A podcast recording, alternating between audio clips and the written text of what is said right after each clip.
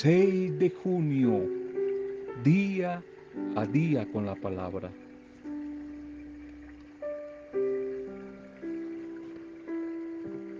Definitivamente, la oración es el motor de vida del animadora, del animador, del seguidor de Jesús.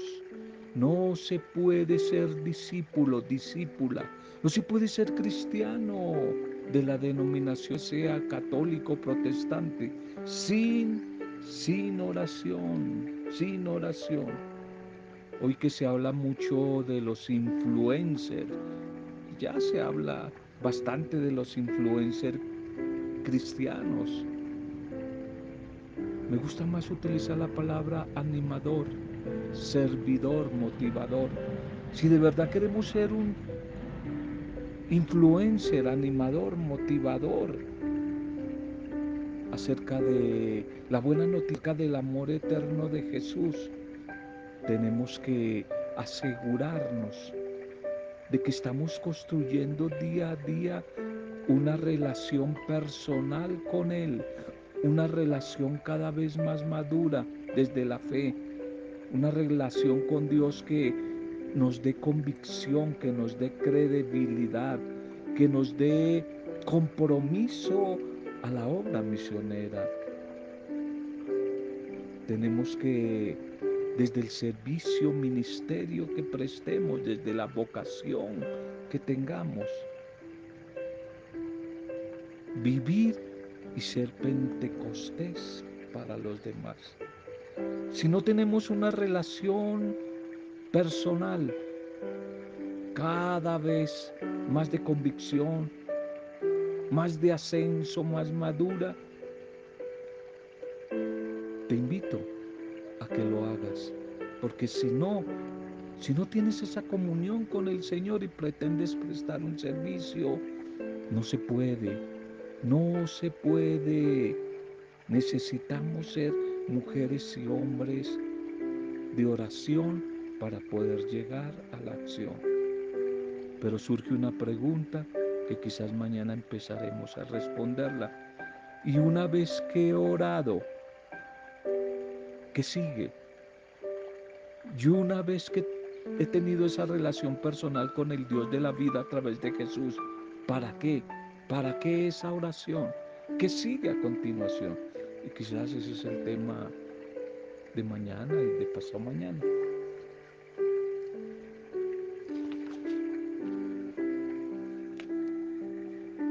Bien, saludo y bendición a tu vida en este nuevo espacio. No sé a qué hora recibas este audio y te dispongas a recibir de él.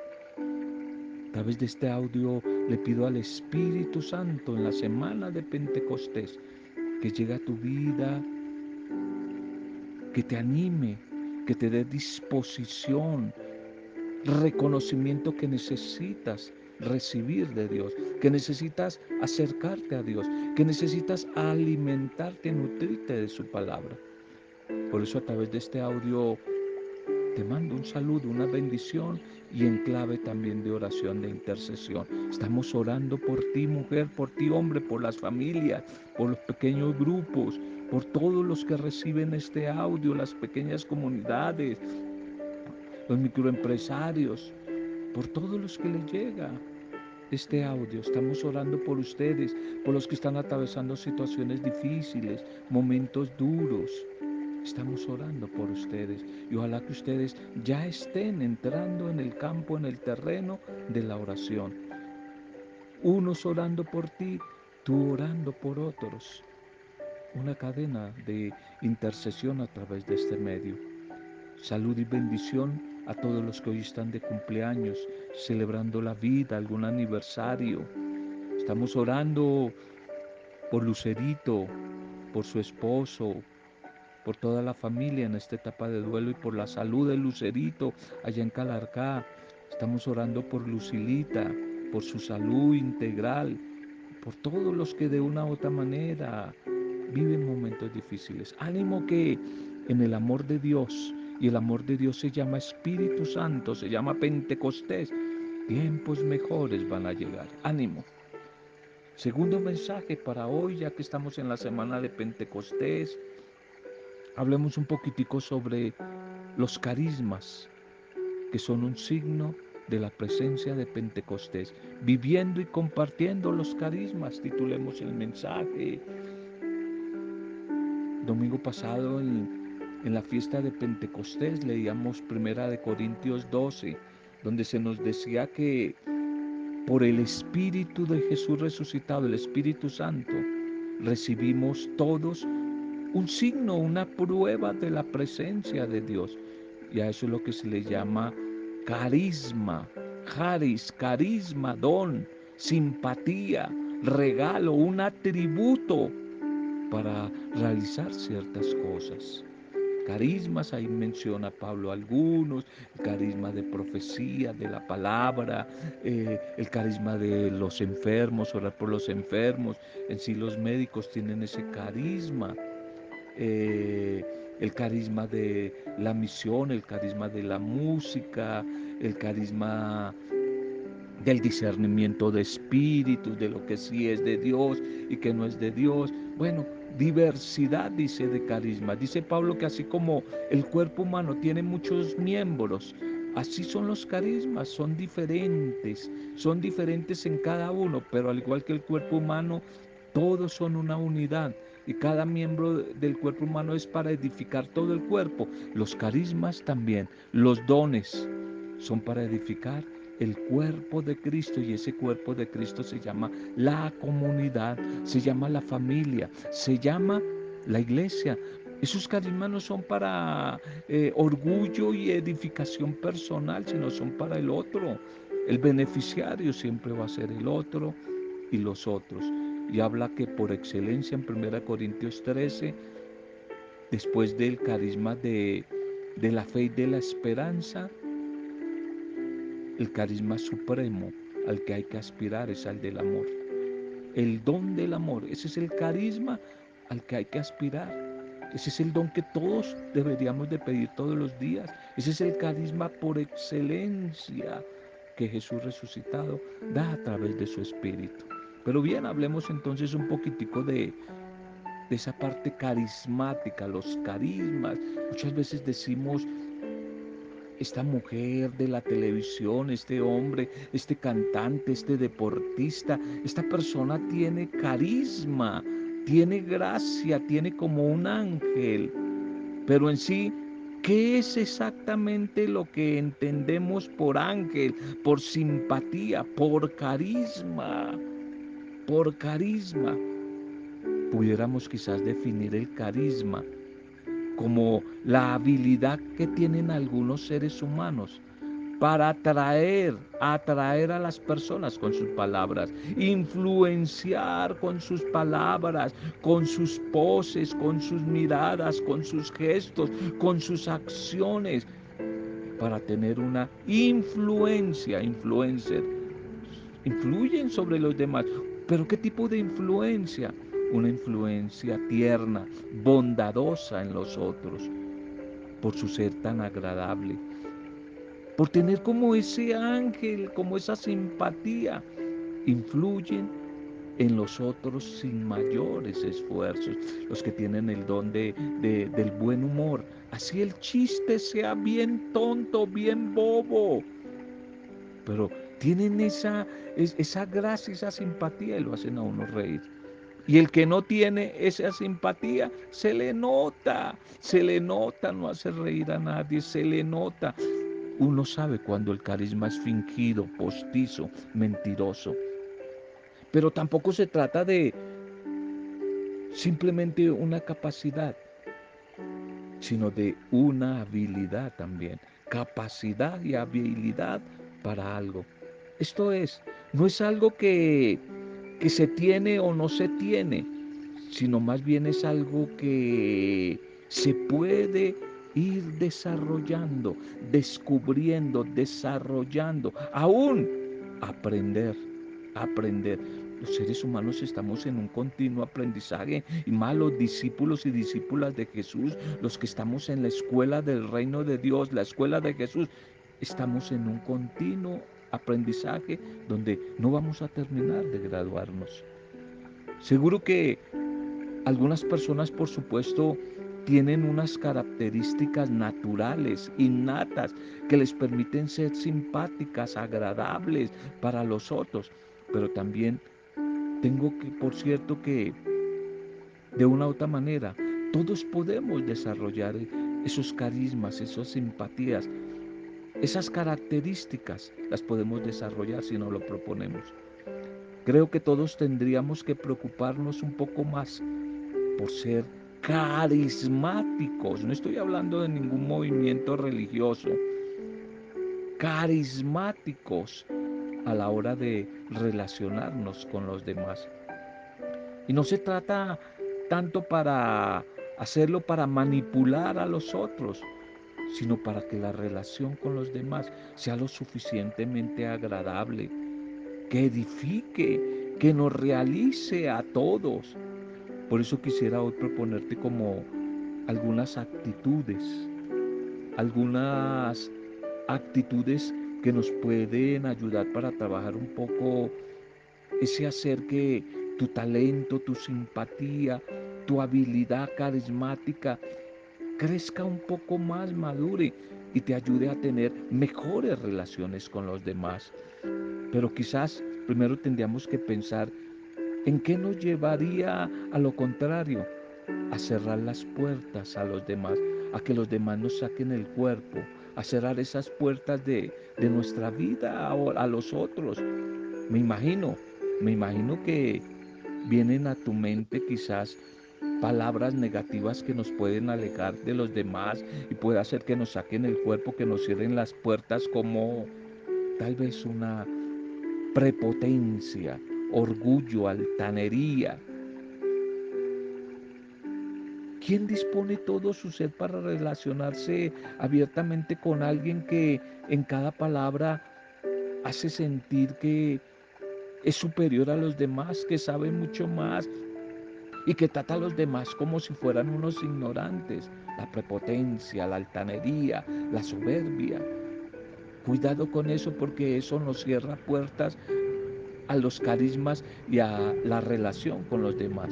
Ese es un enemigo, la prepotencia, la altanería, para poder desarrollar en bendición los talentos, los carismas, en el compartir con los otros. Pero también cuidado a otro enemigo, el no ser sincero, el ser enigmático.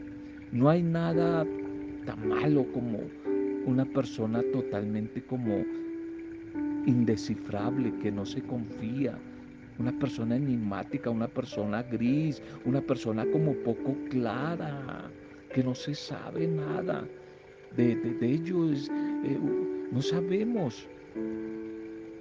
Y ante esas personas quizás todos van a actuar con mucha cautela, con inseguridad y seguramente de una manera prevenida, porque no saben a qué atenerse.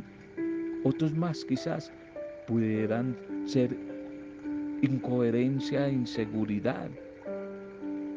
Por eso quisiera invitarte a estar atento a, esa, a, a ese tipo de personas que viven a tu lado y que tú y que yo nos mostremos como alguien interesados en ellos. Por eso le pedimos al Señor que nos llene del poder de su Espíritu para que seamos una buena influencia para los demás. Pero ¿qué tendríamos más que trabajar para hacer crecer nuestro carisma, nuestra capacidad de influir amablemente en la vida de los otros, edificar a los otros? Y encuentro una que la clave también de Pentecostés, el amor. Amar la vida, amar la vida, amar la vida. Ahí está el resumen. Amarse, amar a Dios, amar a los demás, amar la vida.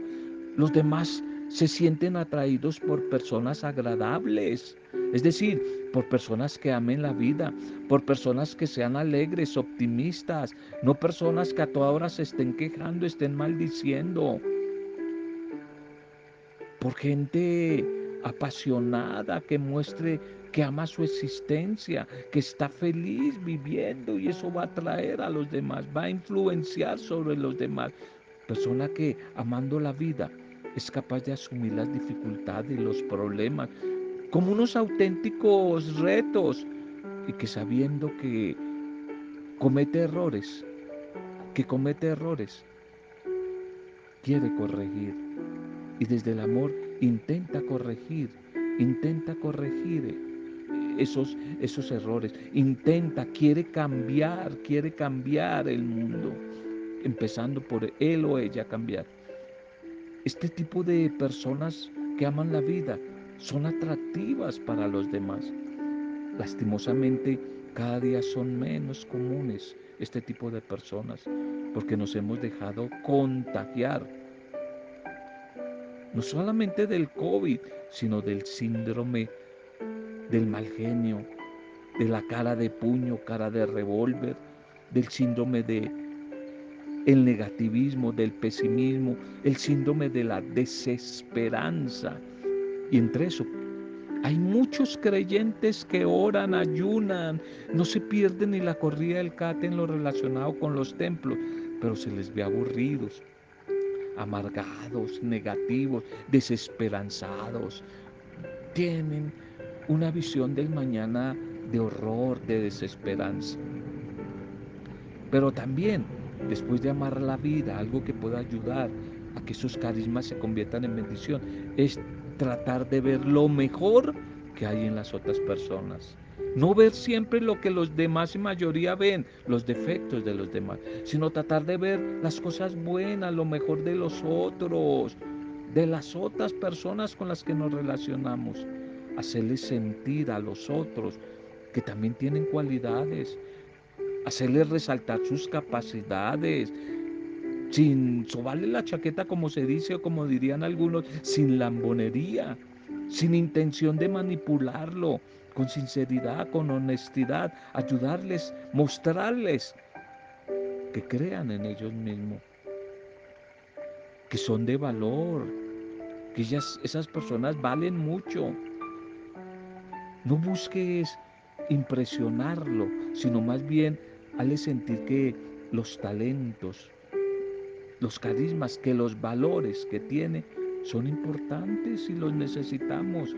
Cuando uno confía en alguien, de, de verdad puede ayudarlo, motivarlo, ayudarlo a potenciar esos carismas, ayudarlo a que siga desarrollando sus carismas, sus posibilidades, sino ver sus debilidades, sino ver lo negativo de ellos. La vida tiene que hacerse con optimismo, proyectando los sueños, creyendo que se puede ser feliz, que en Jesús se puede triunfar, que es posible en Pentecostés salir adelante, es posible un tiempo nuevo, una vida nueva, una sociedad nueva. Tenemos que ser mujeres y hombres, distribuidores de esperanza. Eso sí, siempre siendo honestos, siendo realistas. Pero también quisiera hablar de algo que ayuda a los carismas, el proexistir. Las personas aman a los que comparten lo que son y que dan tiempo a los otros, a aquellos que se comprometan con sus eh, hermanos, aquellos que están comprometidos con la gente, con la familia, aquellos que están comprometidos en valorar y en edificar la empresa, el trabajo, me decía una amiga enfermera, el hospital, si está en crisis, si hay problemas, que ella decía, yo quiero ser un instrumento de edificar, de esperanza para el hospital. Personas que eso es el proexistir. ¿Cómo doy oportunidad a otros, motivando a los que se comprometan con su familia, con la comunidad, con sus sueños. Por eso quisiera invitarte a seguir prestando servicio, a prestar un servicio a las personas que están cerca de ti, comenzando por ahí. Trata de serles útil sin esperar nada a cambio. Le pedimos al Dios de la vida, al Dios de Pentecostés, que podamos comprender que es necesario servir a los demás. Ahí es donde está la felicidad y la bendición. No esperando que me den, sino dando es como voy a ser feliz y voy a recibir más. Que pueda servir a los demás. Que ojalá seamos liberados de cualquier actitud egocéntrica. Que prestemos un servicio desinteresado desde el amor a la vida a los demás. Eso es, eso es Pentecostés. Miremos un poquitico la liturgia para este día en una fiesta que hoy se celebra, pero no voy a seguir los textos porque ya los hemos visto litúrgicos. Hoy tenemos una fiesta bonita, la fiesta de María, Madre de la Iglesia. María, Madre de la comunidad, ese es un efecto de Pentecostés. Hoy propiamente comenzamos la segunda parte del tiempo ordinario. Tengamos esa clave. María, Madre de la Iglesia, María, Madre de la comunidad. Los textos marianos de hoy ya los hemos visto hartas veces en las diferentes fiestas marianas y lo vamos a volver a ver en otras fiestas marianas que vienen, que vienen por estos días. Bien, vamos entonces a la liturgia. Vamos entonces a la liturgia para, para este día. Titulemos el mensaje. Titulemos el mensaje. Las bienaventuranzas del reino. La primera lectura para hoy. Vamos a iniciar a partir de hoy unos días de, en la primera lectura del libro de los reyes. El libro de los reyes lo vamos a estar viendo. Hoy es primera de, de Reyes 17.1 al 6. Por aquellos días Elías, el tebita de Tisbe de Galad, dijo a Jab, vive el Señor Dios de Israel a quien sirvo. En estos años no caerá rocío ni lluvia si yo no lo mando. Luego el Señor le dirigió la palabra, vete de aquí hacia el oriente y escóndete junto al torrente de Carid, que queda cerca del Jordán. Bebe del torrente y yo mandaré a los cuervos que te lleven allí la comida.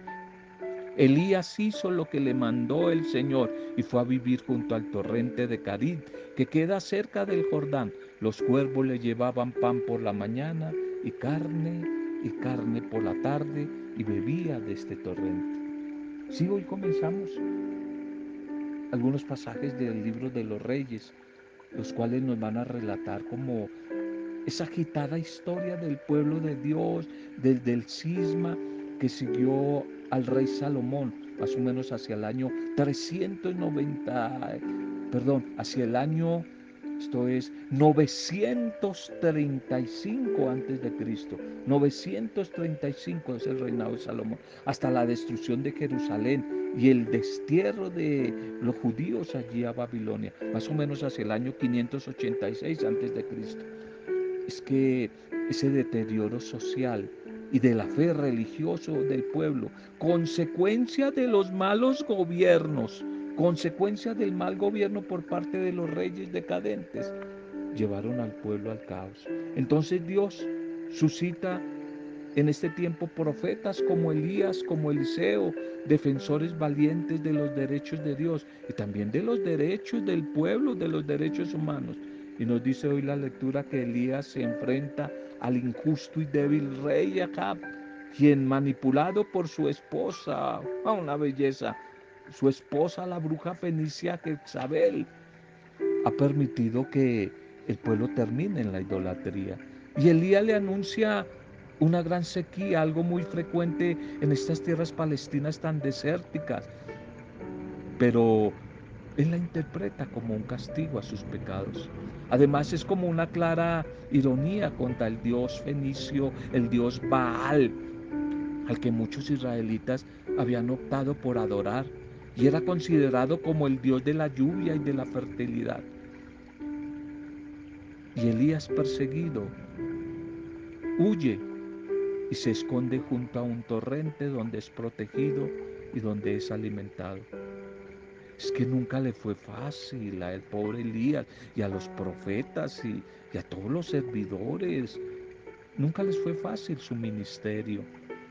Tampoco hoy lo es fácil a nosotros los, los cristianos dar testimonio del amor, de la misericordia de Dios, de su verdad y de su justicia en medio de una sociedad, de un mundo cada vez más descreído, un mundo más polarizado, un mundo indiferente a Dios, que no le interesa a Dios, un mundo que rinde culto a las personas, a las creaciones humanas y que relativiza todo. El llamado de la fe a través del profeta es a ser valientes, a dar testimonio a pesar de las dificultades, que supone ir en contracorriente de las propuestas del mundo, de la sociedad, y de esta manera mantener la fidelidad a los valores que nos ha enseñado Jesús con la confianza que Él nunca nos abandona, de la coherencia en que nosotros vivamos nuestra vida de fe va a depender en gran medida la conversión de otros, la conversión del mundo al Dios del amor que es revelado por Jesús. El Evangelio para hoy, el Evangelio para hoy es el inicio de las bienaventuranzas, Mateo 5, 1, 12. Dijo Jesús por aquel tiempo a la multitud, después de haber subido a la montaña y sentarse, y se acercaron sus discípulos, y él se puso a hablar enseñándoles. Bienaventurados, dichosos o felices los pobres en el espíritu, porque de ellos es el reino de los cielos. Dichosos los que lloran, porque ellos serán consolados. Dichosos los sufridos, porque ellos se darán la tierra. Dichosos los que tienen hambre y sed de justicia, porque ellos quedarán saciados. Dichosos los misericordiosos, porque ellos alcanzarán misericordia. Dichosos los limpios de corazón, porque ellos verán a Dios. Dichosos los que trabajan por la paz, porque ellos serán llamados los hijos de Dios. Dichosos los perseguidos por causa de la justicia, porque de ellos es el reino de los cielos. Dichosos ustedes cuando los insulten y los persigan y los calumnien de cualquier modo por mi causa. Estén siempre alegres y contentos, porque su recompensa será grande en el cielo, de la misma manera que persiguieron a los profetas anteriores a ustedes. Amén, amén y amén. De hecho, este Evangelio de, de Mateo, que San Agustín eh, tituló la Constitución Nacional del Reino de los Cielos, a las bienaventuranzas. Nos recuerda el camino señalado por Jesús a los suyos, un camino que implica esfuerzo, sacrificio, lucha, que no es fácil, pero que con toda seguridad conduce a la verdadera felicidad allí en la montaña. Y recuerden que la montaña es espiritualidad, la montaña es comunión, encuentro con Dios, la montaña es oración. Allí en la montaña Dios habla a su pueblo por medio de Jesús, como habló en otro tiempo en el monte Sinaí por medio de Moisés. Ocho veces anuncia a sus seguidores la felicidad, el camino hacia el proyecto de Dios, que siempre ha sido de vida y de felicidad, con las bienaventuranzas Jesús proclama quiénes son las personas que se encuentran en situación más propicia para recibir la bendición, el don del reino de Dios. Los que son llamados bienaventurados, felices, dichosos por Jesús, son los que son descartados, son los que no se consideran autosuficientes, son los que no se apoyan en sí mismos, sino en Dios, son los excluidos por los poderes del mundo. De una u otra manera, todos buscamos la felicidad, pero Jesús nos la promete por caminos muy distintos a los de este mundo. La propuesta de Jesús es revolucionaria, sencilla y profunda, es gozosa pero exigente. Podríamos decir que el único que la ha llevado a clavo en plenitud es el mismo, el mismo Jesús. Él es el pobre, él es el que crea la paz porque es la paz. Él es misericordioso. Él es el limpio de corazón. Él es el perseguido. Y ahora está glorificado como Señor en la felicidad plena junto al Padre. De tal manera que las bienaventuranzas no son un código de normas, de leyes, de deberes, sino el anuncio de dónde está el tesoro escondido, porque vale la pena renunciar a todo para ser feliz más que un simple programa religioso, un simple programa de moral. Las bienaventuranzas son el retrato de cómo es Dios, de cómo es Jesús y de cómo debemos ser sus discípulos. ¿Quieres saber cómo es Dios? ¿Quieres conocer a Jesús? Allí está la fotografía, las bienaventuranzas, la Constitución Nacional del Reino de Dios. ¿Quieres saber cuál es el pensamiento político, económico y religioso de Jesús? las bienaventuranzas. Allí están, allí están. Allí están las bienaventuranzas. Oremos, pidámosle al Señor Jesús que nos regale su espíritu de Pentecostés. Que viviendo Pentecostés seamos Pentecostés para los demás. Señor, tú eres mi felicidad. Tú eres el todo de mi vida. Tú eres el sentido de mi vida. Tú eres mi esperanza. Tú eres mi alegría. Tú eres mi alimento, mi sustento. Tú eres mi sanidad. Tú eres mi paz. En ti está la plenitud de mi vida, mis sueños, mis anhelos. Y mi vida solo tiene sentido si la vivo desde tu corazón, desde tu proyecto. Ayúdame y ayúdanos, buen Señor, a buscar tu reino, tu justicia. Enséñanos a amar sin límites y ver en medio de las dificultades tu bondad, tu ternura, tu misericordia. Hoy quisiera abrir y quisiera que abriéramos nuestro corazón a tu acción transformadora, la acción de tu espíritu, la acción de Pentecostés, para que a través de él, Señor, tú sigas irradiando con tu presencia cada una de nuestras vidas, cada una de nuestras vocaciones, de nuestros talentos, carismas, de nuestros trabajos, de nuestros actos, de nuestros sueños, de nuestras intenciones, Señor. Que la palabra que hoy hemos compartido se convierta en bendición, en vida y en signos de transformación para los demás. A través de esta palabra te entregamos nuestras familias, las dificultades que hay allí, nuestras comunidades, grupos, lugares de trabajo, compañeros de trabajo, nuestro país, el mundo, Señor, que tanto te necesita. Gracias, Señor, en el poder intercesor de tu Santo Espíritu, que es Pentecostés eterno, para gloria, alabanza y adoración tuya, Padre Dios, en el bendito nombre de Jesús, con acción de gracias y alabanza, adoración al Dios trino de amor hemos compartido junto a María, Madre de la Iglesia, hoy la celebramos, Madre de la comunidad, modelo de discipulado. Hemos compartido el mensaje de hoy. Amén. Roberto Zamudio, de día a día con la palabra.